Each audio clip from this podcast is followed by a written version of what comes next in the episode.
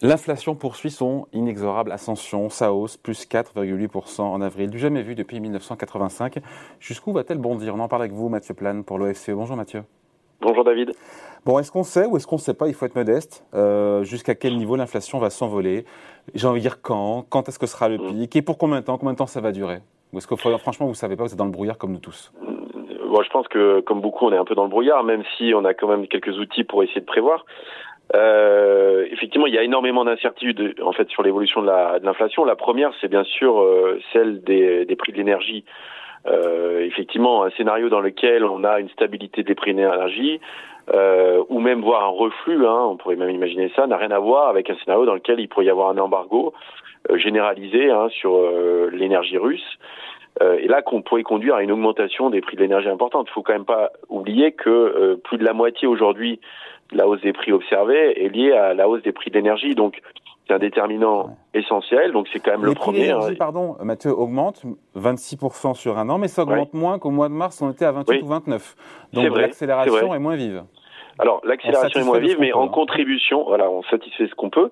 Euh, vous regardez qu'en contribution sur les 4,8 points, c'est 2,4, euh, donc c'est 50 euh, qui sont liés à cette hausse des prix de l'énergie. Alors c'est vrai que comme on a une forme de début de stabilité sur les prix d'énergie, la contribution arrête d'augmenter, mais on a encore une contribution très forte. La vraie question, elle est premièrement comment ces prix de l'énergie vont évoluer. Et ça, il y a beaucoup, beaucoup d'incertitudes. C'est pour ça qu'il y a des scénarios des 100, 120 dollars. Mathieu, imaginons, on reste autour, on est à 105 dollars. On reste autour des 100, 120, 110. Alors, voilà. Et donc là, si on est autour de ça, et pareil, il y a le gaz hein, aussi hein, quand même, hein, qui, qui, joue aussi beaucoup. Donc euh, là, aujourd'hui, on est autour de 100 euros à peu près le mégawattheure. Donc c'est aussi euh, savoir comment ce, ce, prix du gaz va évoluer. Euh, la question désormais, c'est les effets de second tour dans ce cas-là, c'est-à-dire on commence légèrement à observer, hein, c'est-à-dire qu'on voit que, euh, y compris dans le secteur des produits manufacturés ou des services, on a une inflation qui désormais s'approche de 3%. Euh, et donc là, c'est vraiment la réponse au premier choc, qui est un choc euh, lié au prix importé, et donc comment euh, l'ensemble des composants hein, de production de biens et services vont réagir à ça, y compris sur les salaires. Et donc c'est vrai qu'on peut imaginer en fait un effet où la dynamique inflationniste en fait change de forme, c'est-à-dire que c'est moins tiré par l'énergie, mais plus par des sous-jacents, c'est-à-dire elle est plus endogène à l'économie. Et donc c'est vrai qu'il n'est pas improbable de dépasser, y compris les, les 5%, on va dire, dans les mois qui, qui suivent. Hein, et puis après, on peut avoir un léger reflux. Euh, mais euh, on est clairement sur une, sur une inflation élevée sur euh, encore quelques mois. Hein. Sachant, Mathieu, qu'en réalité, on est déjà sur une inflation qui est au-delà de 5%. S'il n'y avait pas eu, encore une fois, le, les boucliers tarifaires sur le gaz et l'électricité, on serait, je crois que c'est Patrick Artus qui me disait ça, l'économiste, qu'on serait peut-être déjà à 6 ou 7% d'inflation, comme les petits copains en Europe, comme, comme l'Italie, comme l'Espagne et comme l'Allemagne. Hein. Ah, il faudrait certainement rajouter près de 2 points, je pense. on serait à 7. Donc euh, euh... d'inflation, 4,8. Alors euh, on voit que la moyenne de la zone euro est à 7,5 hein, aujourd'hui. Alors c'est vrai que c'est ce qu'on appelle un IPCH, un indice harmonisé, et, là-dessus la France est déjà au-dessus de 5. Hein. Euh, mais on serait entre un moins un point et demi et deux hein, potentiellement. Euh, on voit que par exemple aux Pays-Bas, ça désormais on est au-delà de 10% euh, d'inflation. Euh, et donc cette inflation, elle est quand même extrêmement élevée et forcément elle va se diffuser aussi à l'ensemble de, de l'économie à travers euh, les, les, salaires. C'est-à-dire que sinon, le choc sur le pouvoir d'achat va être très très négatif. On voit qu'il y a des mécanismes d'indexation. Certains, par exemple, le SMIC en France est indexé, euh, d'autres prestations sociales. Et donc, c'est vrai que la nature de l'inflation euh, va se transformer, même si on n'a plus une augmentation des prix d'énergie, imaginons que ce que vous disiez, ça se stabilise, on aura quand même une inflation qui peut rester durablement élevée parce que les Et composants... c'est quoi durablement élevé C'est quoi C'est 5-6% sur plusieurs trimestres?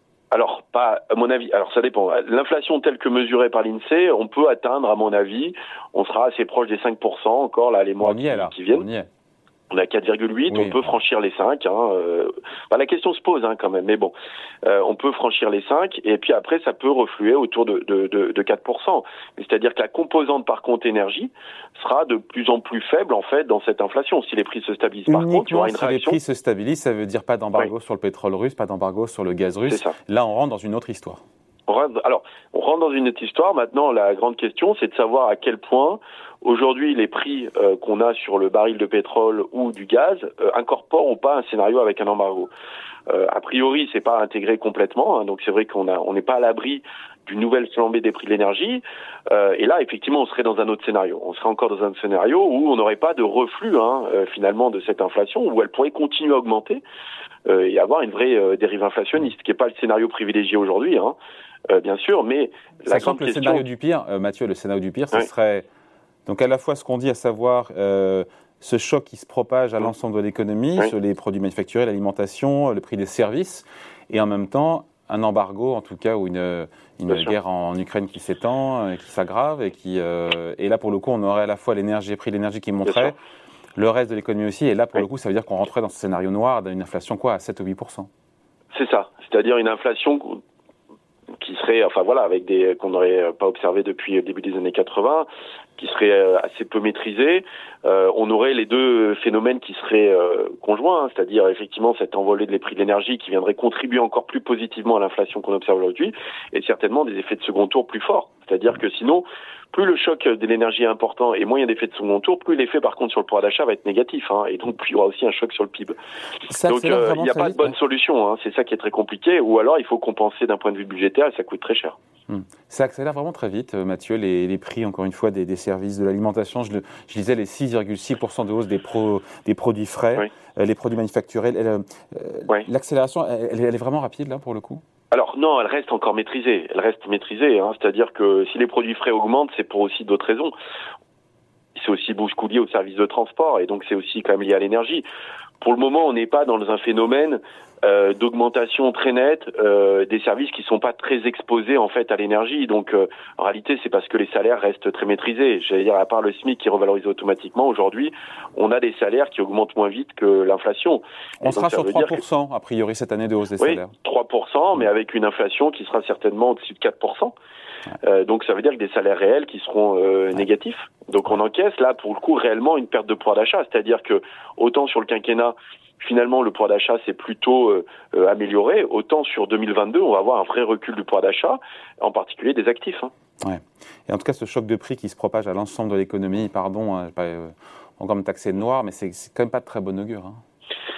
Et non, c'est pas de très bon augure parce que comme j'essayais de, de, dire là, c'est qu'il n'y a pas vraiment de bonne solution. C'est-à-dire que on le voit à partir du moment où c'est un choc importé, hein, lié à une inflation importée, euh, liée aux hydrocarbures, et que c'est euh, cette énergie elle est essentielle hein, dans nos systèmes de production, euh, de transport, euh, de chauffage, euh, et qu'on produit pas ces hydrocarbures, forcément on va payer ça plus cher. Et plus les prix de l'énergie sont élevés, plus ça nous coûte cher, et plus euh, il va falloir que on encaisse ce choc inflationniste. Et donc soit c'est les salariés qui l'encaissent, et à ce moment-là on n'a pas d'effet de second tour et on aura peu d'inflation, mais par contre une grosse perte de pouvoir d'achat pour les salariés. soit c'est les entreprises qui l'encaissent et elles peuvent perdre beaucoup de marge et de compétitivité, soit elles répercutent ça dans leur prix et on a une spirale qui sera plus inflationniste, soit c'est l'État qui vise à compenser avec des boucliers tarifaires ou d'autres mesures. et là, on a un coût de budgétaire. Voilà. Donc, ça veut dire qu'elle va être le partage Il y a que de les choc inflationniste. Ouais. qui paye la facture? C'est Les salariés, les entreprises ou l'État? Et ça sera un jusqu'à peu présent, jusqu'à présent, pardon, jusqu'à présent, c'était l'État qui a payé. Pour partie. Alors, pour partie, avec le bouclier tarifaire, mais on voit que malgré le bouclier tarifaire, malgré les mesures qui ont été prises, on a quand même une inflation à 4,8%. Donc on n'est pas sur un scénario non plus à 2%. Donc on voit bien que malgré les mesures prises, ça nous a permis d'économiser euh, un ou deux points d'inflation, ce qui est loin d'être négligeable. Mais ça compense pas l'ensemble du choc inflationniste. Et surtout, c'est extrêmement inégalitaire comme choc. C'est-à-dire que tout le monde n'est pas exposé de la même façon à ce choc énergétique. Hein. Et donc, euh, en fonction de votre euh, lieu d'habitation, vos modes de transport, votre niveau de vie, vous n'aurez pas, vous n'avez pas encaissé de la même façon ce choc-là. Et on parle d'une inflation euh, durablement élevée sur combien de trimestres? Parce qu'il y avait le euh, Geoffroy Roux de Bézieux, le patron du MEDEF, qui disait ce week-end, je crois que c'est dans le JDD, que la France est entrée dans une économie d'inflation durable. Durable, c'est quoi? On parle en, en, mois, en trimestre, en bah, année? Durable, durable c'est normalement en année.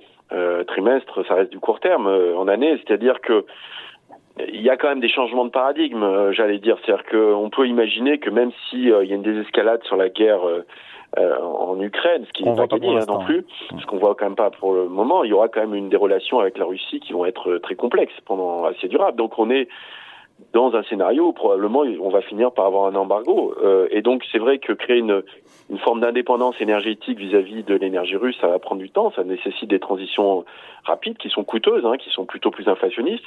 On a un problème sur euh, les chaînes d'approvisionnement au niveau mondial et la stratégie zéro Covid de la Chine, hein, qui entretient aussi des prix élevés, notamment sur certains composants industriels. On voit qu'on a, on envisage de mettre une taxe carbone aux frontières européennes de façon à renchérir le coût des importations les plus euh, polluantes.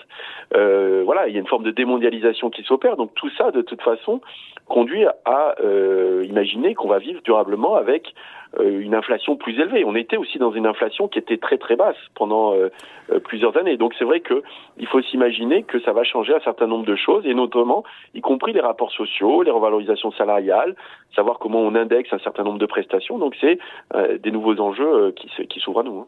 Voilà, merci beaucoup. Explication signée Mathieu Plane, directeur adjoint du département d'analyse et prévision de l'OFCE. Merci Mathieu. Merci beaucoup David. Salut.